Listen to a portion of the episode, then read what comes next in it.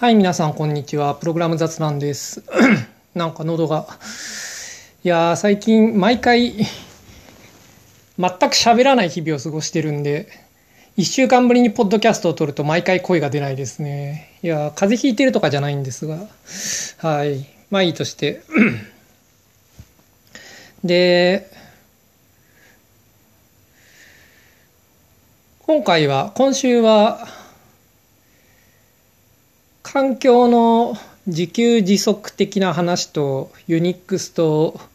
アンドロイドみたいな、まあ、そんな話をしたい。ちょっとまあタイトルは後で考えますがこう昔は自分の環境っていうのは自分のプログラムで作ってたと思うんですよね。こうある程度。まあ人によるというか OS によると思うんですけど Unix ってそういうもんだったと思うんですよね。まあ、具体的には Emacs Lisp とかは結構みんなメジャーモードとか書いてたと思う。うん、でさらにこう何て言うんですかね例えば日記とかですよね Web 日記とか書く時ってなんかまあみんなテキストで適当に書いてでそいつをオークとかパールとかシェルスクリプトとか使って HTML にしてでなんか FTP にするみたいなシェルスクリプトを作ってたと思うんですよみんな。でなんかこうなんかそういう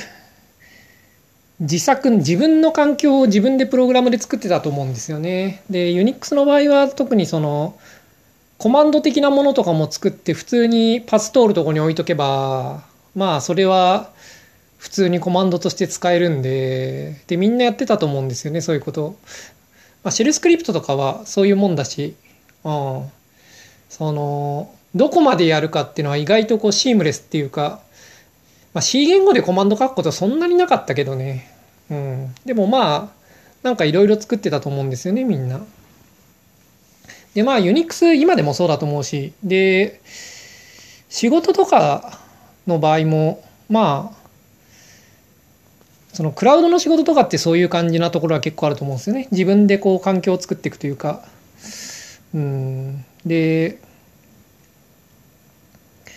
まあ、Windows はそうでもなかったけれどでもまあ W スクリプトとか HTA とかね使ってねまあコム叩いたりとかは結構みんなしてたし。で、まあ、一方でまあ、一方でというかその前にでウェブも結構そういうところあったと思うんですよね。例えばなんか Rails とかで ToDo アプリ作るとかなんかそういうのは結構みんなやってましたよね。まあそれを Web にデプロイするのかっていう問題はあったけれど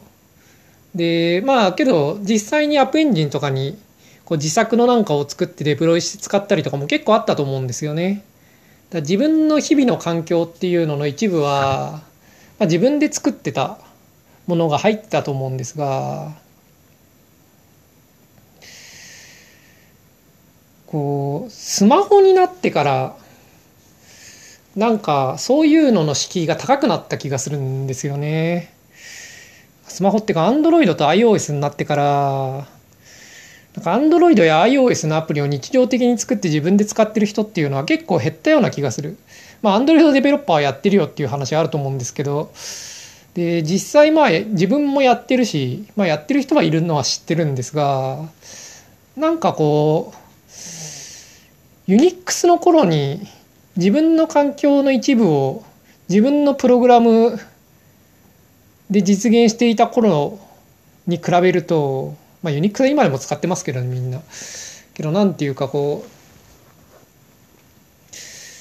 スマホの方がやってる人が少ない気がする。でしかもなんかこうプログラマーで普通に仕事プログラムの仕事してるけれどなんか普段は割と iPad しか使わないみたいな人とか、まあ、最近はねコロナで PC 使用率は上がってるんでまた戻ってきてるような気がするけれどでもまあスマホとかタブレットすごい使ってるというかそっちが主にメインぐらいな感じな人も日常生活ではなんかその上のプログラミングは全然してないっていう人は結構多いと思うんですよね。でどうなんですかね、それは。なんか、プログラマーたるものを、自分の使う環境を、なんというか、自分でプログラムをするというか、ま、プログラムをするかどうかは本質じゃなくて、自分の環境を自分の好きに作るっていうのは、なんか必要なことなんじゃないかなと個人的には思うんですよね。必要っていうのは抽象的だけど、なんて言うんですかね、こうプログラマー魂的に、うん、なんかそういうものっていうのはすごい重要な一部だったんじゃないかと。プログラマーがプログラマーであるためには、なんか自分の環境を自分の好きに作るっていうのは、なんかコンピューティングの原点だったんじゃないかなと自分は思っていて、なんかそれがスマホになってなくなってしまうと、なんか良くないんじゃないかなと結構思っている。で、どうなんですかね。そう思うんですが、自分は。こう、皆さんはどう思いますか？みたいな話なんですけど。いやーなんか、こう昔、もうこれから時代はエンドユーザーコンピューティングだという話があったわけですよ。これからっていうか、未来はエンドユーザーコンピューティングだと。まあ、要するに、こう、ユーザーっていうのが、まあ、プログラムをするっていうのが適切な表現かどうかはわからないけれど、コンピューティングっていうのは、まあ、ユーザーがするもんであって、うん、ていうか、プログラマーが作ったものをユーザーが使うというのは、なんというか、古い。古いっていうか、理想的な姿ではないっていう話はあったと思うんですよね、昔。で、それは結構、自分は、なんていうか、いい理想だなと思ってたんですよね。やっぱこう、エンドユーザーがコンピューティングする。うん。まあ、それがやっぱコンピューターのあるべき姿だろうっていう。うん。それには結構動揺するものがあった。うん、 Squeak とか Smalltalk は別にね、しばらく触ったけれど、あんまり、うん、自分にアピールするものはなかったですが、でも、なんかこう、うん、コンピューティングっていうのが、うん、エンドユーザーがやるものであるっていう、エンドユーザーがやるものまあ、エンドユーザーしかやらないってわけじゃなかっただろうけれど、でもそういう方向っていうのは良かったと思うんですが、なんか、アンドロイドになって、なんかちょっと難しくなった気がするんですよね。なんでですかね。なんか例えば、Android のアプリを作るのが、Web のアプリを作るより難しいかって言われると、うん、まあ難しいかもしれん。うん。感みたいな。そうか。うん。まあなんかめんどくささは確かにあるんですよね。ただ、こう、難しいな。うん、今回はこう、まあそういう話をしたかったんですが、本当に話したいことうまく言えてないですね。じゃあちょっと角度を変えて、Android のスマホで、こう、Android のスマホでも、なんていうか自分の環境を自分で作るっていうことをするためには、どうしたらいいのかっていうことをまあ、ちょっと話したい。いや、なんか自分の環境を作るっていうのは、他人向けの、一般ユーザー向けのアプリを作るのとは違うことがいろいろあると思うんですよね。で、自分が最近気をつけてるのは、まあこれはそのうちブログにしようと思ってるんですけど、なんかユニックス的なプレーンなファイルとディレクトリーを使うっていうことですね。最近考えてるのは、考えてるというかよくやってるのは、Android のアプリだけど、ストレージをデータ下とか SQLite にしないで、ストレージアクセスフレームワークを使うと。で、しかも、その保存の仕方をディレクトリとかファイル名とかを駆使して、それをデータベース的に使うっていう。ユニックスってそういうもんですよね。なんかこうテキストとかを使って、ディレクトリとかファイル名とかをうまいこと使って、で、既存のコマンドを組み合わせて目的を達成するっていうのが Unix 的だと思うんですよね。で、まあ、同じことを違う風にも実現できるんですが、あえてファイル、あえてプレーンなものを使うっていうのが Unix っぽさだと思うんですよね。で、自分は Android も最近そうするようにしていて、なるべく。まあ、 Storage Access Framework を使う。まあ、具体的には、 PngNote っていうノートアプリ作ってて、これは連番の PNG とディレクトリにしていて、うん。で、書き置くっていう手書きの AnkiDroid みたいなのを作ってるんですけど、これも、なんか、クエスチョンの PNG ファイルと、アンサーの PNG ファイルと、あと、なんか、メタ情報というか、現在、どのぐらい正解してるか情報テキストファイルの3つが同じ ID でアンダーバー QAD みたいな感じでなんかこうファイル名でその3つ1つで1個のカードみたいな風にしてるんですよね。でまあその他なんだいつ何とか TeFWiki とかは TeFWiki はまあ普通にプレーンな Markdown のファイルとディレクトリだしいつ何も Markdown のファイルだしとか、そういうプレーンなテキストファイルを使って、プレーンなディレクトリを使って、で、なるべくそのデータベースとかを使わないっていう、しかも、何て言うんですかね、ディレクトリーをデータベース的に頑張って使うと。ファイル名とかディレクトリーを。というふうなことを最近は気をつけてるんですね。で、ストレージアクセスフレームワークがまあまあ、こなれてきたというか、まあこなれてないんですけれど、ストレージアクセスフレームワーク以外をもうすごいなんかオブソリートに従ってるんで Google は。ですごいめんどくさくなってんでそれ以外を触るのは。もうストレージアクセスフレームワークは使うかといやその割にはね Google ドライブとかのストレージアクセスフレームワーク周りの振る舞いの出来が悪かったりしてなんかこう会社内でなんか意思の統一が取れてないなって思うんですけどね。なんかこうまあいいやそこの愚痴は置いといて。まあけどストレージアクセスフレームワークがもう未来であるっていうのはもう決定していて、未来っていうか、なんですかね、それ以外のファイルアクセスはまあデプリケートであるっていうのはもう決定しているんで、まあストレージアスフレームワーク、出来が悪くても使っていけと。うん、で、まあ使っていくと。で、その時に、ファイルとかディレクトリとかっていうのは、をユニックス的に使うっていうのが最近の自分的なスタイルになってるんですね。で、これはなんでいいかっていうと、全部 UI を作らなくてもいいんですよね。特定のデータを特定の場所に置くとかは、しばらくはファイラーでやればいいんですよ。例えば今、ピングノートに継線機能をつけてるんですけれど、まあ、バックグラウンドのピングを置いとくと、なんかそいつをこう、マルチプライで書くみたいな、まあそういう機能なんですけど、まあとにかく経線をこう、表示するためのバックグラウンド画像機能的なのを作ったんですけど、これはバックグラウンド .ping っていうファイルがあったら、それをバックグラウンドとして使うっていうふうに振る舞うんですね。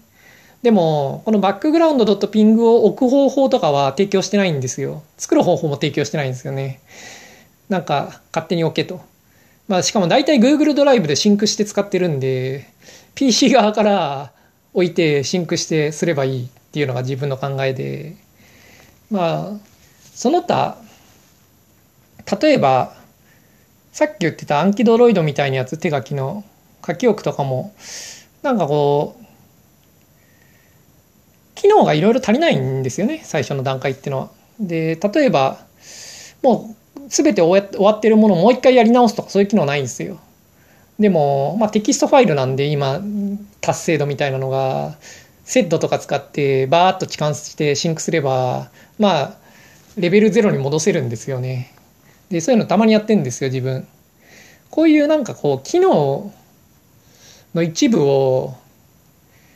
まず外部のプログラムに、プログラムというか、手作業とかにできるっていうのは、プレーンなファイルとディレクトリを使うメリットだと思うんですよね。で、そういうのって Unix ではまあ当たり前でみんな知っていて、知っていてっていうか、そういうのをうまくやることによってプログラミングをサボるっていうのは、まあ、クラウド開発の基本的すごい重要なスキルだと自分は思っていてまあそれはみんなやってると思うんですがアンドロイドも結構そうした方がいい最近思ってんですよね自分は。しかもそうしてるのは自分しかいない気がする。うん。アンドロイドデベロッパーでその自分の環境を作るためにどうしたらいいのかを自分の環境を自給自足するだ自分のアプリとかを使って自分環境を作り上げるのにどう複数のアプリをうまいこと組み合わせていい感じに手抜きで作るかっていうのを真剣に考えてる人なんかあんまいない気がしていてで自分はこう最近いい感じになんかできるようになってきてるんじゃないかなとこう自画自賛してるわけですよ。でそれがストレージアクセスフレームワークとプレーンなファイルとディレクトリを使ってでなんかアプリはまあそれに対するなんつうんですかねこう操作を提供するっていうふうにしてで足りない機能は PC 側で触ってその Google ドライブのフォルダシンクの機能を使ってまあフォルダシンクするっていう。でこれ開発途中もいいんですよね。最初にこうデータを用意するのは PC 側から作ればよくて。でそのデータを元に表示するところから始めれるんでそのモバイルのアプリ作る時の全部作らないと使えるところまでいかないっていうのが、まあ、結構なくて、うん、いきなり最初からまあまあ使える状態から始まるんで半分手作業が必要だけど。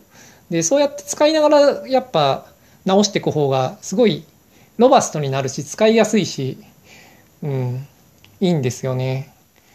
で、しかも、やっぱアプリを、なんて言うんですかね、こう、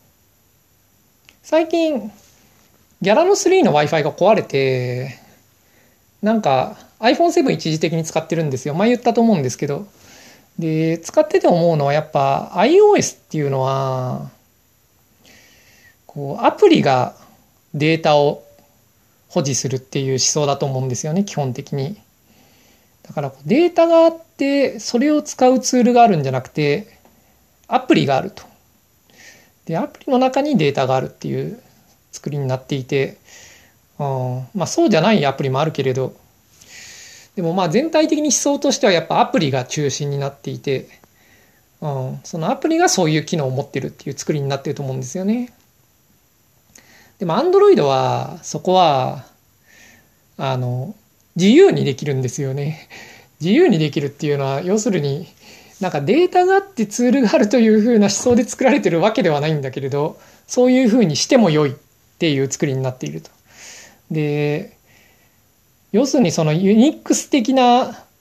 環境を作れるんですよねアンドロイドは。アプリがそういうふうに作れば。うん、なんていうかストレージアクセスフレームワークとかはそういうのを邪魔しないように作られている。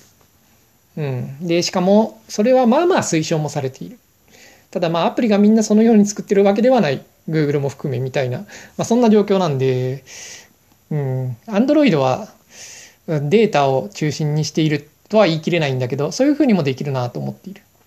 やっぱそこは iOS と Android の大きな違いだと思うんですよね。で、データがあって、そのデータはアプリがこう管理するんじゃなくてデータが先にあってそれに対してアプリがそれを操作するっていうふうに、まあ、できてしかもそっちの方がユニックス的であると思うんですよね。だからこう開かれたアプリというかそのデータの方がオープンでアプリの方がそれに触るっていうふうに作ると。でそうするとそっちの方が自分の環境を自分でコンピューティングする場合にはメリットが多いと思うんですよね。一般のユーザーに使わせる場合にはデメリットも目立つんですけど、うん、なんか最初の設定がめんどくさいとか、うん、でもこうまあなんていうか自分以外の人のことはまあいいんすよ。いいんすよ。つうか、うん、こうプログラマーたるものやっぱり自分のことというかこう、なんて言うんですかね。プログラマーは、やっぱりプログラマーの視点でものを考えるべきだと思うんですよね。一般のユーザーの視点から見て、そのスマートフォンというものがどうあるべきかとかいうのは、なんというか、プログラマーが語るのはいまいちだと思うんですよね。なぜなら自分はプログラマーなんで、プログラマーのあるべきデバイス像っていうものに対しての一票を持ってるわけですよ。だから、プログラマーの代表として、プログラマーにとってどうあるべきかを語るべきであって、一般ユーザーにとってどうあるべきかをプログラマーがわざわざ語るのは、なんか良くないと個人的には昔から思ってるんですよね。だから、Android と iOS を比較するときに、ユーザー視点ではとか言い始めると、お前はプログラマーなんだから、まずプログラマー視点で語れと。まあ言いたい。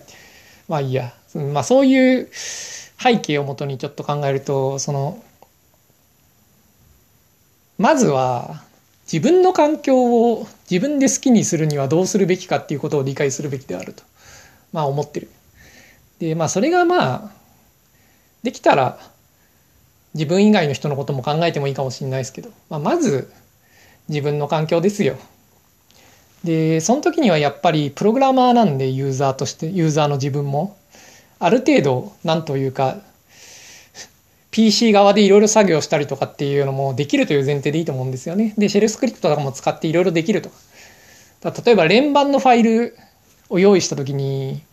特定のページをインサートするとか、ピングノートには機能ないんですけれど、まあ、そんくらいシェルスクリプト書けると。まあ、シェルスクリプトじゃなくて Python かもしれないですけどね。まあ、連番を一個ずつずらすんですよ で、その後、その連番の特定のページにエンプティのピンをパンとこう書くんですが、そういうことっていうのは別に、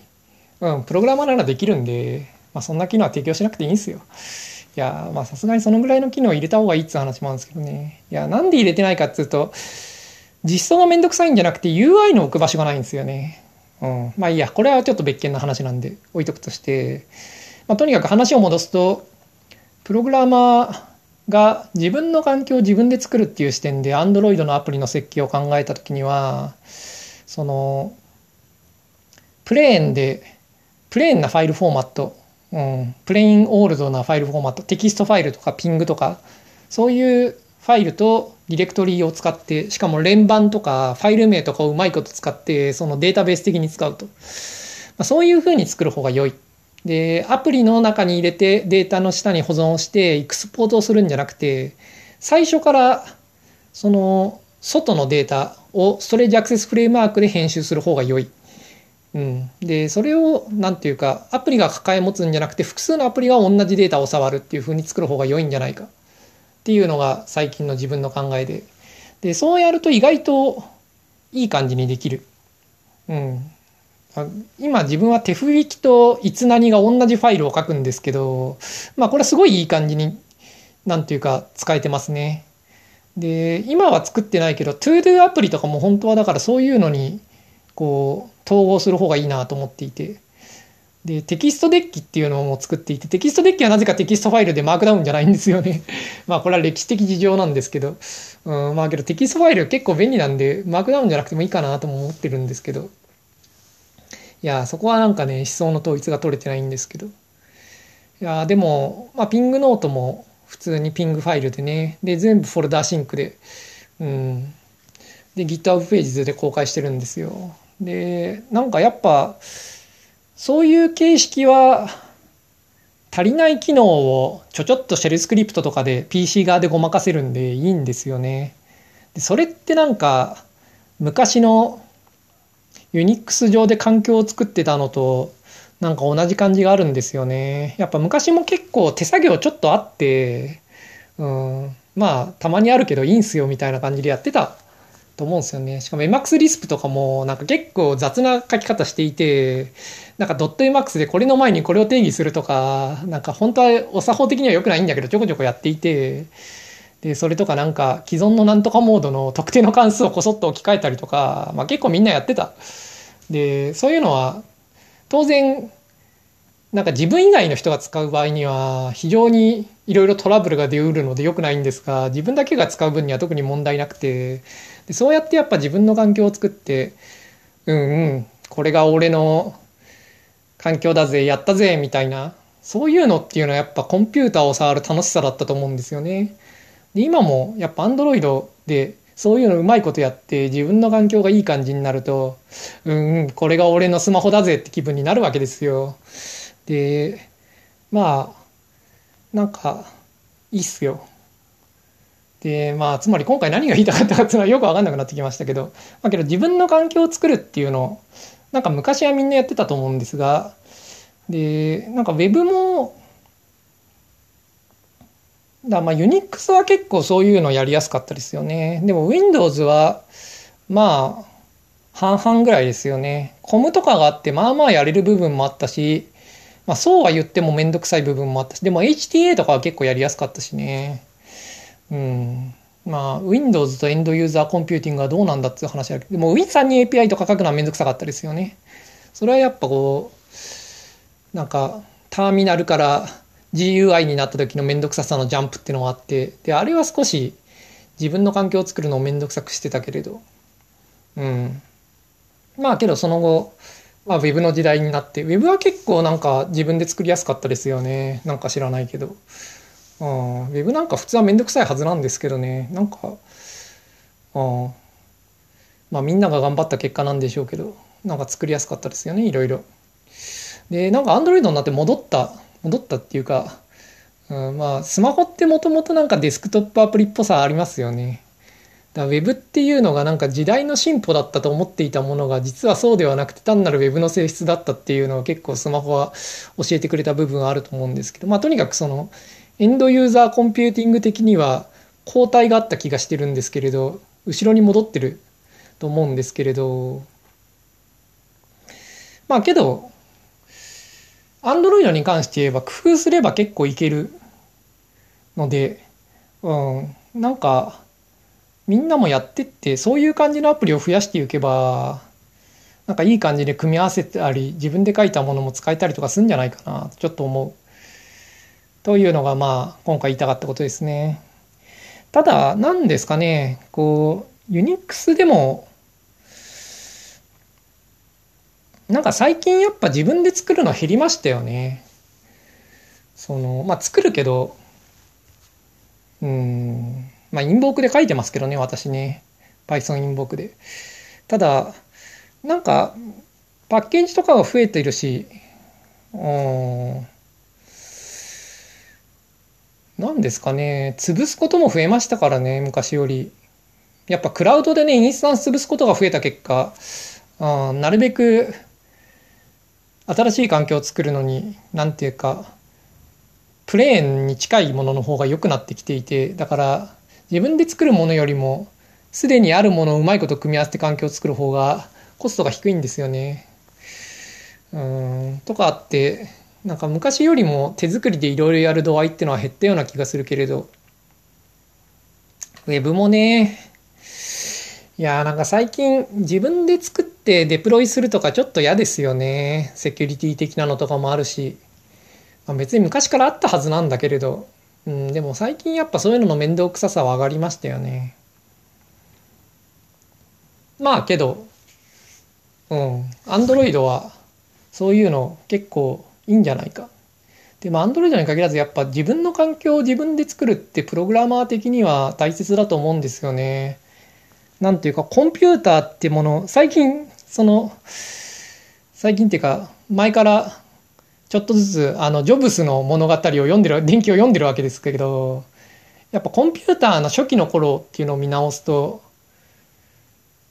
なんというかコンピューティングっていうものがどうあるべきかっていうのについて結構みんないろいろと考えて頑張った結果、うん、PC っていうものはみんながいじれて、うん、自分でいろいろと作れるようなものになってくれたっていう部分があると思うんですよね。まあ、ジョブス物語は逆でアップルなんでね、そういうのをさせないっていうところがあるんですけれど、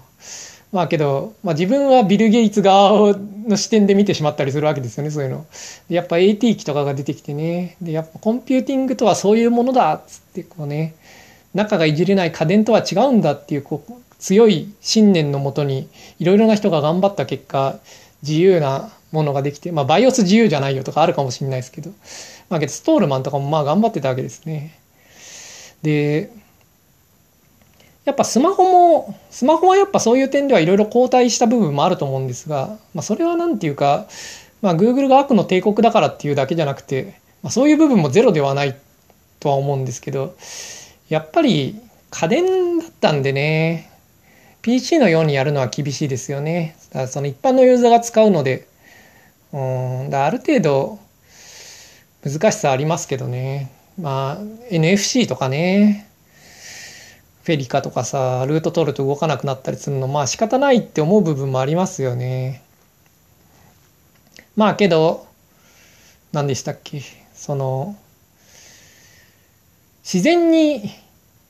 なんというかエンドユーザーコンピューティングな未来が来るわけでもないんでやっぱ我々が頑張っていかなきゃいけないと思うんですよね。プログラマーはみんなプログラマーは自分の環境を自由に作れるように頑張んなきゃいけなくてまあ自由に作れるような世界を作るために頑張んなきゃいけなくてそのためにはやっぱ日常的に普段から作ってるべきだと思うんですよね。なんで、あ iPad を使ってるけど iPad のプログラミングはしないなんてプログラマーはクソったれだと思うわけですよ。ああ、いやまあ別にね、そういう人もいてもいいけど、うん、別に自分は仕事でしかコード書きませんとか、いや PC でしかコード書きませんとかね。ただ Web あんま使わないのに Web のプログラミングしかしないとかちょっとかっこ悪いですよね。まあ自分が Web しかあんま使ってないっていうならいいんですけど実際そういう人もいると思うんですよねこう PC でタブいっぱい開いてビバルディとか使ってねでまあ俺はこういう環境で生きていくから、うん、ウェブしか使わないぜっつってウェブプログラミングしてるみたいなねそういう人はいてもいいと思うけれど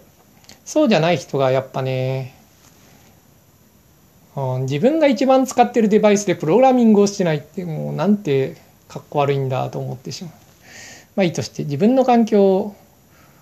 を作る好きに作るっていうのはプログラマー的には重要だと思うしでスマホとかいっぱい使ってんならスマホをやっぱ自分の好きな環境を作っていくっていうのは大切だと思うし、まあ、そのためには、うん、プレーンなファイルとプレーンなディレクトリで、うん、なんかデータを中心になんかこうアプリをそれを操作する側に置くような感じの方がいいんじゃないかなみたいなことを最近考えてるっていう話でした。それではまた来週。